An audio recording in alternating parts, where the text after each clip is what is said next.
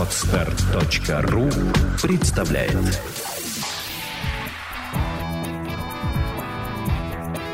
Александра и Андрей Капецки в лучшем психологическом подкасте «Психология, мифы и реальность».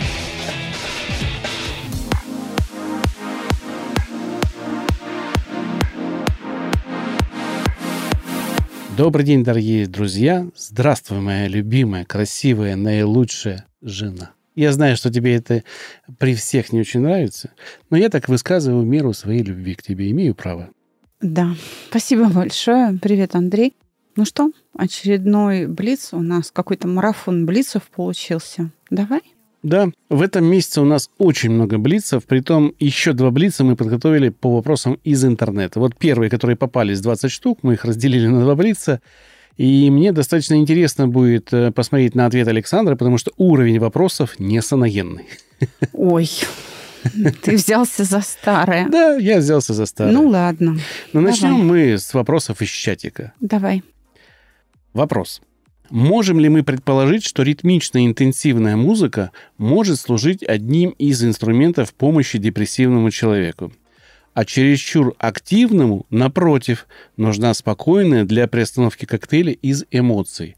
Если да, то несоблюдение такого правила может ли усугубить состояние?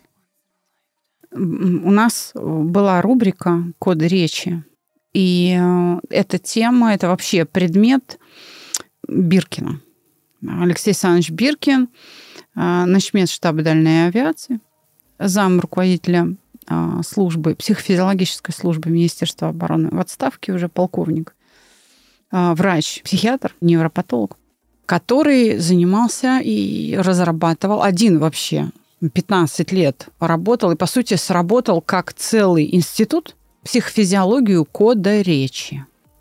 И в конце концов он пришел к психофизиологии и музыке в том числе. И у него есть э, компьютерная программа, в которой смоделировано, про, смоделирован процесс э, декодирования э, букв в смысл. Вот так. Три этапа декодирования. Декодирование распознавания буквы, распознавание слога и распознавание слова. Какое воздействие на нас имеет текст или музыка определяется частотными характеристиками этого произведения. Ну, литературного ну, или музыкального. Насколько я, я помню, у него есть отдельная программа по музыке и отдельная да. программа по э, визуальным э, каким-то артам, то есть картинам. Он из, их изучает э, в том числе повторение цветов или под, повторение да, да, звуков. Да, да, да. И опять же, насколько я помню, есть и мировые исследования, в принципе, которые говорят, что да, а, музыка, ритм влияет очень сильно. Если он одинаковый, то он может привести к агрессии даже, ну, рок там, допустим, или там а, агрессивная какая-то хаос-музыка, она приводит к агрессии часто. А есть, э, ну, спокойная музыка, которая действительно расслабляет. Но все-таки нужно отталкиваться от конкретного человека, потому что каждый человек индивидуален. Здесь нужно говорить не о том, что индивидуален конкретный человек, а о том, в каком состоянии он эту музыку слушает. Согласен.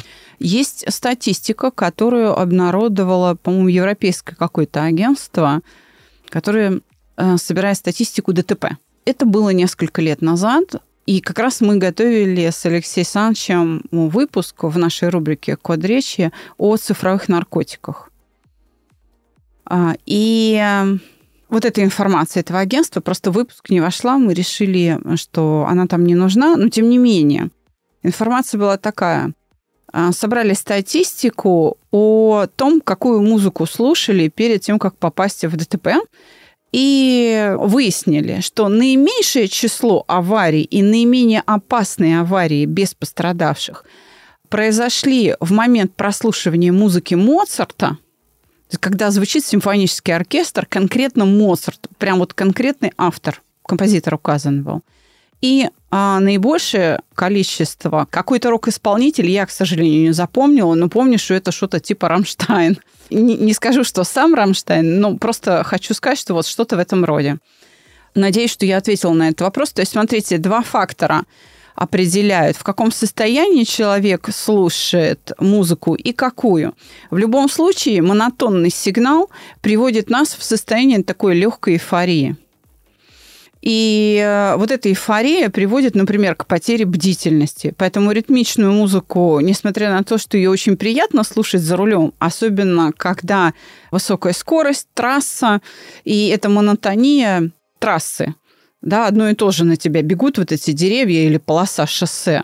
То есть визуальная монотония очень хорошо накладывается на э, музыкальную монотонию, и в связи с этим человек впадает в эйфорическое состояние. Да, ему очень нравится такая езда, но он теряет бдительность, и отсюда аварии. А вот если вы сидите, так сказать, на концерте, то есть восприятие музыки очищено от других дел, тогда можно говорить уже о ее какой-то психотерапевтической, э, например, деятельности. Ответ такой, да, это индивидуально и соотносится с состоянием. То есть э, да, не... давай, давай еще раз введем факторы. То есть э, в каком состоянии человек, что он в этот момент делает или не делает, то есть как он потребляет музыку и да, какая это музыка. Хотя, честно говоря, даже классическая музыка может вызывать тревогу, если вы и без того тревожны да, а слушаете что-нибудь героическое или даже Петра Чайковского, вы можете слушать «Лебединое озеро», где идет сражение между там, Коршуном и, собственно, принцем. И да, эта музыка может вызывать, вот она классическая, но э, смысл того, что она изображает, э, вообще очень тревожный. Угу. Хорошо. Следующий вопрос. Пусть будет в пример задача по работе. Вот так странно начинается вопрос. Ее можно выполнить из предвкушения радости, выполнения этой работы и пользы, или же выполнить из страха не справиться и получить нагонять. То есть два уровня управления да. собой. Действие одно и то же, но причина выполнения разная. Есть ли правильный выбор причины? Какой из них правильный? Какой ситуации. Да. Выбор зависит не от э, самого способа насилия и ненасилия, а выбор определяется свойствами исполнителя. Есть люди, которые приучены с детства включаться в деятельность только тычками и подзатыльниками.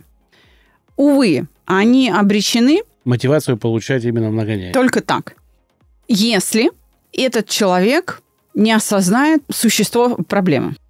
И тогда он может поставить перед собой задачу при помощи психотерапии изменить а, положение дел, то есть приобрести новые свойства и работать добровольно, скажем так, с энтузиазмом. Но если у него этих свойств нет, то да, он будет жаловаться, но когда к нему подходит начальник и говорит, ну тебе же будет лучше, там, например, премии или там я тебя похвалю, он не поймет, он вообще не сможет распознать в этом э, способе постановки задачи обязанность это сделать, что это команда к исполнению. Он это просто не сможет распознать. То есть если после этого ему дать подзатыльник, он скажет, а, я понял. Вот так это будет примерно. Значит, нужно смотреть в свойства исполнителя. То есть правильный а, да. выбор – это смотреть на человека, как он до этого выполнял задание, как он эффективнее выполняет задание, и, исходя из этого, ставить задачу... Да, либо а, так. Либо так, либо так. А если это выбор перед вами лично стоит, но, опять же, это зависит от того, какой у вас опыт, бэкграунд раньше Да, был. то есть прислушайтесь. К себе. Если вы не можете добровольно что-то делать, а только под угрозой, значит, вот вы тот самый человек, который нуждается в психотерапии. Следующий вопрос. Он короткий, но мне кажется, ты здесь разовьешь ответ очень длинный. У меня часто ком в горле. Что с ним делать и как избавиться? Ком в горле – это вообще повод для проведения процедуры торционного угошения, и, может быть, даже не одной, потому что надо смотреть, э, какая эмоция обеспечивается таким способом. Часто, очень часто, ком в горле – это переживание обиды, сдавленное, сдержанное. Обычно мы таким способом душим слезы. Но не всегда. У меня были клиенты, которые пытались, сжав челюсти и поджав гортань, сдержать э, дрожание нижней челюсти в ответ на страх. То есть вот когда от страха зуб на зуб не попадает, губы трясутся, это состояние человек пытается скрыть, зажимая глотку. Э, иногда бывают ситуации, когда это уже э, развито в какие-то другие формы, и, в общем, с этим надо довольно серьезно раз, разбираться. Иногда бывает ком в горле, потому что поджалась какая-то часть языка, и тогда надо язык расслабить. Это вот то самое, что написано в большом количестве литературы, невысказанное, да? Но по большому счету, что значит невысказанное? Это гнев. Понимаешь, то есть я тебе сейчас бы как что-нибудь правду матку, ну не могу. Что-то останавливает. Или противник сильнее – или совесть замучил, или еще что-нибудь. То есть страх может вызвать вот этот ком в горле, но через да. гнев. Да, но это должно много-много раз повторяться. То есть, когда мы имеем дело с комом в горле, это значит, что переживание, вызвавшее его, уже невротическое. Это значит, что мы имеем дело с каким-то многолетним процессом психическим. И его нужно сначала найти. Но как только мы его найдем, мы его можем подвергнуть, вот эту реакцию подвергнуть угошению, этот процесс прекратится, и, собственно, ком в горле э, пропадет. А если Жалоба вы... не будет. А если человек выступает, вот публичное выступление, тоже бывает ком горле, он не может говорить из-за этого. Ну, это страх, опять это же. Это страх, опять же. Да. Но не через гнев, а просто страх. Да. Угу. А, вопрос нам. Давай. Как вы отдыхаете? Что вас наполняет? мы отдыхаем, откровенно говоря, по-разному. Я отдыхаю вдали от своих любимых клиентов. А, эту дальность мне обеспечивает Андрей, отнимая телефон. И возвращаю в конце отпуска. Поэтому я отдыхаю в тишине. Что, что меня наполняет? Сон – прогулки, а, всякие ароматы. Дача. Да, меня очень наполняет моя дача. Я езжу на дачу, начиная с э, конца апреля в Подмосковье, с большим удовольствием каждый мой выходной, потому что мой выходной не попадается на обычные выходные, не как у всех. И я с большим удовольствием вот копаю грядки, сажаю, пропалываю. И тогда у меня, кстати, большие урожаи. Я могу похвастаться, у меня только под лук репку грядка 7,5 метров. Это только одна. А, вот. Я очень, да, люблю с растениями общаться. У меня дома есть кошка, ее зовут Редиска. А у меня есть собака, английский кокер спаниель, который зовут Фанни. Это вот. тоже отдых. да. Прогулки. Мы с ней гуляем утром, вечером, общаемся с этими животными. Я, меня очень наполняет общение с детьми, с друзьями, так что у меня много разных караоке. способов. Э, ой, это было, правда, очень давно, караоке. Последний раз было очень давно. Но вот пребывание на природе и вообще какие-то новые свежие впечатления меня, правда, очень наполняют. Потому что кино и, допустим, книги, это не наполняет. И, знаете, я, например, художественную литературу уже много лет не могу читать, и это так скучно, даже фантастика. Потому что то, что я слышу у себя на приеме, это, знаете, невозможно выдумать. И я думаю, что очень многие психологи или там педагоги или психиатры перестают по этой причине э, читать книги. Вот, а Андрей сейчас расскажет, как он отдыхает. Ну, у меня отдых, он достаточно безактивный часто. Хотя я тоже люблю иногда прогуляться, но не так, как Александра. В меньшей степени. Я люблю до пандемии очень сильно любил покер. Каждую пятницу у меня со своими друзьями были такие покерные матчи, где мы чисто э, за разговором играли в покер. Такой ну, дружеский покер. Это очень клево, это такое переключение крутое. Сейчас этого нету, потому что ну, как-то пандемия съела эту возможность, и нету ее. Онлайн-покер тоже умер, я в него любил поиграть э, из-за всех этих э, действий, да. Остаются у меня компьютерные игры, я их очень люблю, и несмотря на свой возраст, достаточно прогрессивно, знаю большинство линеек разных игр. И не люблю очень какие-то игры такие, где много людей. Я, наоборот, выбираю игры, где нужно одному проходить э, что-то. Ну, то есть онлайн-танки я не играю, онлайн-прокачки разные я не играю. Не знаю, вот Киберпанк мне нравится, я, вот, мне нравится его проходить. Я могу его два-три раза пройти за разных персонажей, просто по часику в день, чисто из удовольствия, вдумчиво. Люблю головоломки очень сильно разные. Вот примерно так. Ну, естественно, я отдыхаю со своими детьми и с женой. Это, естественно, отдых. Э, ну, ты любишь, посмотреть. да, кино, но у тебя компанию в кино не, да. не, да, не я составляю. Не ты, да, дочь младшая. Вот. Что еще я люблю? Я люблю поездить на машине. И для меня путешествие на машине, даже на дачу, это ну, такой хороший э, расслабон. То есть я не устаю от поездки, наоборот, отдыхаю. Ну, давай дальше. Какой у нас вопрос? А, празднуете... Следующий вопрос. Празднуете ли вы день рождения проекта? Если да, когда этот день и как обычно проходит? Если нет, почему? Ну, мы празднуем своим коллективом. Просто не выкладываем это в сеть. День рождения проекта «Чувство покоя» 14 февраля 2004 года. А в день Святого Валентина мы родились, мы зарегистрировали первую компанию, первое юрлицо. Празднуем. Все, все есть, но тихо и скромно. Тихо между собой. Но если вы хотите, чтобы мы праздновали вместе с вами, давайте придумывать. И День Святого Валентина приобретет несколько иное значение. Совершенно иное значение. Александра, здравствуйте. А можете рассказать, какой случай в вашей практике был самым сложным? И какой случай был самым сложным в истории проекта?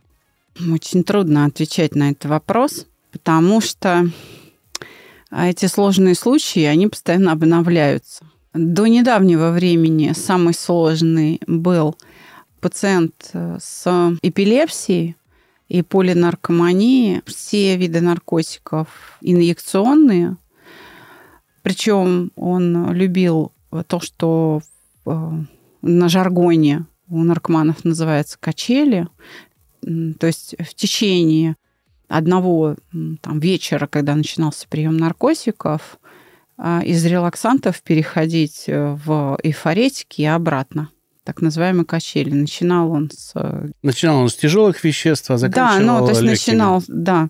И, ну, я бы не сказала, что они легкие, ну да. В общем, и По вот эффекту. это могло, это могло там в течение нескольких дней длиться. И при этом у него были еще передозировки, но несколько попыток суицида. В общем, персонаж был такой себе. С разрушенной, по сути, личностью. Э, вообще не связанный с этой реальностью. Он не мог даже определить свое состояние на уровне, хорошо он себя чувствует или плохо. А, когда мы его спрашивали, как ты себя чувствуешь, он даже не мог сказать нормально. Он э, сначала долго молчал, а потом говорил, а что я должен сказать?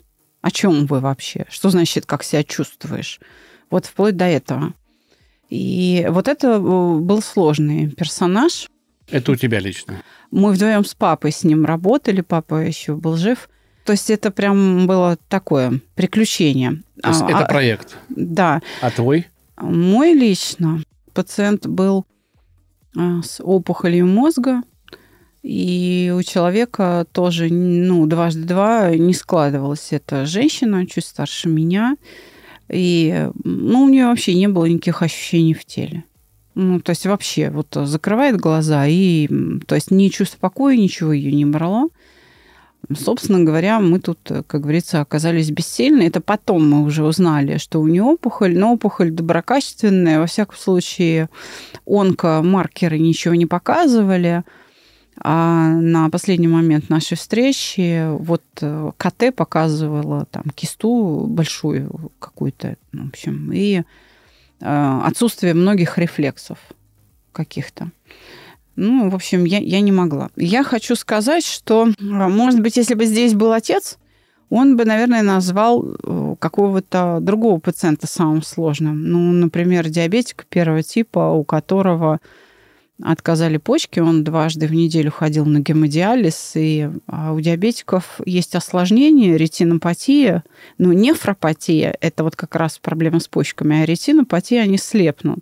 И э, я даже помню его фамилию, называть не буду, я просто не знаю, он сейчас жив или нет, это период примерно 2006 год, 2007 он э, ничего не видел, то есть он не мог писать. Его сопровождала жена – и вся работа шла в уме. То есть мы не могли руку подключить, мы, и мы не могли даже рисовать. А, хотя медитативная графика – это один из основных наших инструментов в работе, но тем не менее с гемодиализом папа его снял. И, в общем-то, папа, например, этого человека может оценить как самого сложного. Ну, я, пожалуй, могу гордиться вот одним по-настоящему э, случаем таким необычным, да. Когда ко мне пришел клиент в возрасте 62 лет, у него с пятилетнего возраста стоял диагноз а, логоневроз. То есть он заикался с пятилетнего возраста. Он собирался, человек из региона, не из Москвы, достаточно крупный э, промышленник, который собирался идти в политику. И для этого ему надо было уверенно выступать публично. И ему очень препятствовала вот эта проблема с заиканием. И я справилась. Он э, при мне в конце даже на последнем уроке читал стихи, сложнейшие скороговорки, и не застревал. И здесь я могу гордиться, что я справилась, потому что такого не было. Он прошел всех при его э, деньгах, и э, способности перемещаться по миру к другим специалистам. Он это делал, но не получал эффекта. Вот э, я считаю, что это прям по-настоящему такой выдающийся какой-то а, Круто. момент, и Круто. могу похвалиться. Андрей, вопрос к вам. Почему слоник? Ну, я так понимаю, речь идет о нашей обложке, где слоник нарисован. Обложка а, подкаста, да, да обложка я подкаста. Так, так думаю. Не все помнят, но наша первая обложка была в виде слона, стоящего на шарике. С бабочкой. С бабочкой. И это было прототипом того, что и миф, и реальность вот в этом образе все э, смешались, да. То есть не может слон как бы стоять на большом шаре, и еще он ловил бабочку с, с очком. Да. И это вот противоречивый образ э, мне понравился, и он был долго нашей нашим логотипом или нашим... Это, конечно... Обложка да, была наша. Не мы нарисовали, я нашел это в интернете и присвоил наглым образом. А потом этот слон, надо было, слона этого нужно было как-то оптимизировать, чтобы он был в красивым просто выглядел, да, потому что уже не могли мы, я в графике не мог найти э, слона стоящего да и то, что находил, оно как-то не вязалось уже. И поэтому я взял просто красивую картинку слона, плюс я прочитал, что слон считается во многих странах очень мудрым животным, и посчитал, что как символ а, мудрости Александра и мудрости проекта будет хорошим логотипом в нашем подкасте. Аватар, обложка, да. да. Поэтому вот отсюда. За, зато и я теперь, дорогие друзья, знаю, почему слон. Да. Следующий вопрос. Почему люди, которые говорят о любви, делают вещи, причиняющие боль любимым людям таким образом, чтобы они как бы случайно узнавали о них и ранились? Как вести себя, находясь в таких отношениях? Ну, попробуешь ответить. Уловила, о чем идет речь? Ну, я постараюсь ответить, конечно. Наверное, речь идет о том, что как бы люди не напрямую говорят что-то человеку обидное, а делают и такие вещи, о которых человек узнает через третьих лиц или случайным образом увидев какую-то надпись в тетрадке, не знаю, обидную, или переписку в телефоне, которую специально не а, закрыли, да. Наверное, это трусость. Угу. Это трусость, которая не позволяет человеку в лоб что-то высказать или как-то обидеть другого человека, потому что может получить отпор потому что страшно, потому что последствия могут быть внезапно, в моменте. Тарелка тебе ударят, да, или кружкой. Поэтому человек, я считаю, который так себя ведет, это трус. Он... Совершенно верно. Причем подлый трус. Да, подлый трус. Я так скажу, это не способность взять на себя ответственность да. за совершаемые действия. А, с одной стороны. С другой стороны, надо убедиться, что тот, кто воспринимает это все, не преувеличивает масштаб катастрофы. Ведь очень часто речь идет об обидчивости того, кто так считает, что ему специально вот так подленько через третьих лиц подсовывают информацию, а это может быть и бережливость, попытка оградить человека от информации, которую он неправильно интерпретирует. Согласен. Вот. Так что обидчивость с одной стороны, трусость с другой стороны, и надо прояснять, с какой именно ситуацией мы сейчас имеем дело. Последний вопрос, и мы на него очень коротко ответим на самом деле. И середину этого вопроса, я думаю, мы разовьем в сентябре через отдельную тему, потому что она не может быть развернута в вот в таком коротком ответе. Она требует, ну, прям, как, как говорят концептуалисты, э, расчис... смысловой, смысловой расчистки. да. да. Вопрос звучит так. А как звучит саногенная музыка? Как выглядит саногенное кино? Чем такие элементы культуры отличаются или будут отличаться от текущих произведений? Можете что-то порекомендовать, послушать или посмотреть? Саногенная музыка я отвечу на этот вопрос сначала. Для меня и кино в том числе это те, которые реалистичны и не возбуждают меня в какую-то сторону. Не усыпляют или, там, не, или настраивают меня в моменте на что-то хорошее. Ну, сейчас вот, кстати, есть исполнитель, очень крутой. Не могу сказать, что это чисто саногенная музыка, и это рок в, чи- в чистом виде. А, называется «Я русский». Поет Шаман. Зовут исполнителя Шаман. У него очень пронзительные песни на русскую такую тематику. Мне очень нравится, и я, на самом деле, слушая, прямо начинаю гордиться, что я русский. Это очень крутая песня, хотя звучит она прям роково, да, немножко напоминает арию голос, да, у него, и плюс серого молодого. Вот диапазон такой примерно, да. Но очень круто, очень круто. я считаю, для себя это саногенная музыка. группа «Пицца», которую мы не раз уже приводили в... Да, их композиция Компо... «Оружие», да. «Пятница». Из да. фильмов лично я могу посоветовать два хороших фильма, как такие крайние грани противоположности. Да? Первый фильм, я считаю, великолепнейший саногенный фильм «То, как нужно жить и относиться к жизни один плюс один». Очень крутой фильм, да. когда наняли человека, который ну, не знал, как этим заниматься, и, наверное, немножко не хотел, к инвалиду, который всего боялся. Но это были работы вообще-то, наказание, наказание общественные да, работы, да, потому да, что да, его за хулиганку да, поймали. Да. Вот. И вот э, возникновение их дружбы, это очень круто по саногенному, и отношение к жизни саногенное. Мы же не говорим, что саногенное мышление запрещает немножко хулиганить чтобы получить какие-то... Нет, оно про то, э, что называется связь с реальностью. И оно, кстати, саногенное мышление во многих случаях позволяет преодолевать культуру. То есть не только встраивать в нее, но и преодолевать культуру, если это надо для выживания. Я соглашусь с тобой, Андрей, но э, в каждой культуре будет свое саногенное э, кино, или там саногенные какие-то, то есть оздоравливающие какие-то произведения. Если брать французскую культуру, ты вот привел в пример фильм «Один плюс один», то я бы добавила э, к французскому кинематографу «Амели», прекраснейший фильм, чудесный, тоже э, о том, как можно относиться с добром, с ненасилием к другим бережно. А прекрасный пример, который приводил Александр Андреевич, супружеская жизнь, взгляд с двух сторон. Да, супружеская жизнь это очень отрезвляет. Реалистично, реалистичная 64 год, супружеская очень жизнь, тоже французский Прям фильм. Советуем Гениальный, посмотреть. да. Временные трудности, которые я уже упоминал, очень тяжелый фильм, могу сказать, тяжелый фильм, но э, он саногенен в своей да. сути, он саногенен. Мы, наверное, с Александрой, как приедем с отпуска, может быть, даже потрудимся и составим десятку саногенных фильмов. Прям вот ну, э, что считать саногенным? Ну, окей, это просто наше вот какое-то мнение. Мы, мы не прям вот проводили какие-то исследования, да. Если просто наше мнение кому-то интересно, то давай рекомендации, конечно, составим. А еще я тебе хочу предложить некий experience новый, да, и нашему чатику.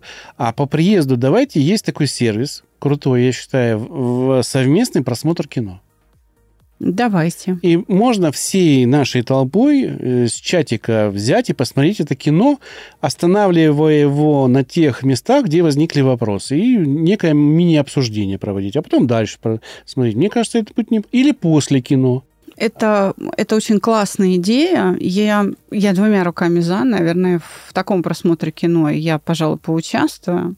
Ну, скажем так, мне эта идея больше всего нравится тем, что ведь в нашем чате люди с самых разных концов планеты. И не надо никуда лететь, чтобы увидеть друг друга и пообщаться. А мы в зуме это можем сделать. Можем. Мы можем найти, вывести на экран, посмотреть, а потом с голосом пообщаться. Да? Мне кажется, очень круто. Так и сделаем. Друзья, да. добавляйте здесь наш теплый чатик. Э, ссылка на чатик всегда есть под, э, в описании эпизода. А на канале много полезных статей. А на канале много полезных статей. Подписывайтесь и на то, и другое. Все, до новых встреч, до свидания. Всего, Всего доброго. вам доброго.